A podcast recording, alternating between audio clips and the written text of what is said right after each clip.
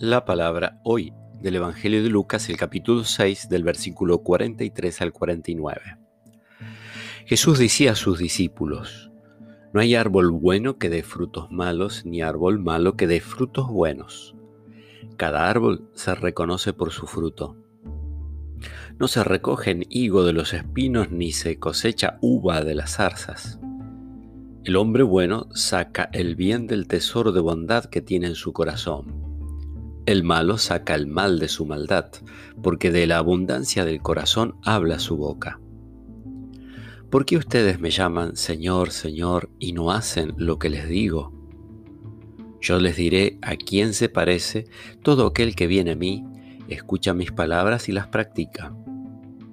Se parece un hombre que, queriendo construir una casa, cavó profundamente y puso los cimientos sobre la roca. Cuando vino la inundación, las aguas se precipitaron con fuerza contra esa casa, pero no pudieron derribarla porque estaba bien construida. En cambio, el que escucha la palabra y no la pone en práctica, se parece a un hombre que construyó su casa sobre tierra sin cimientos.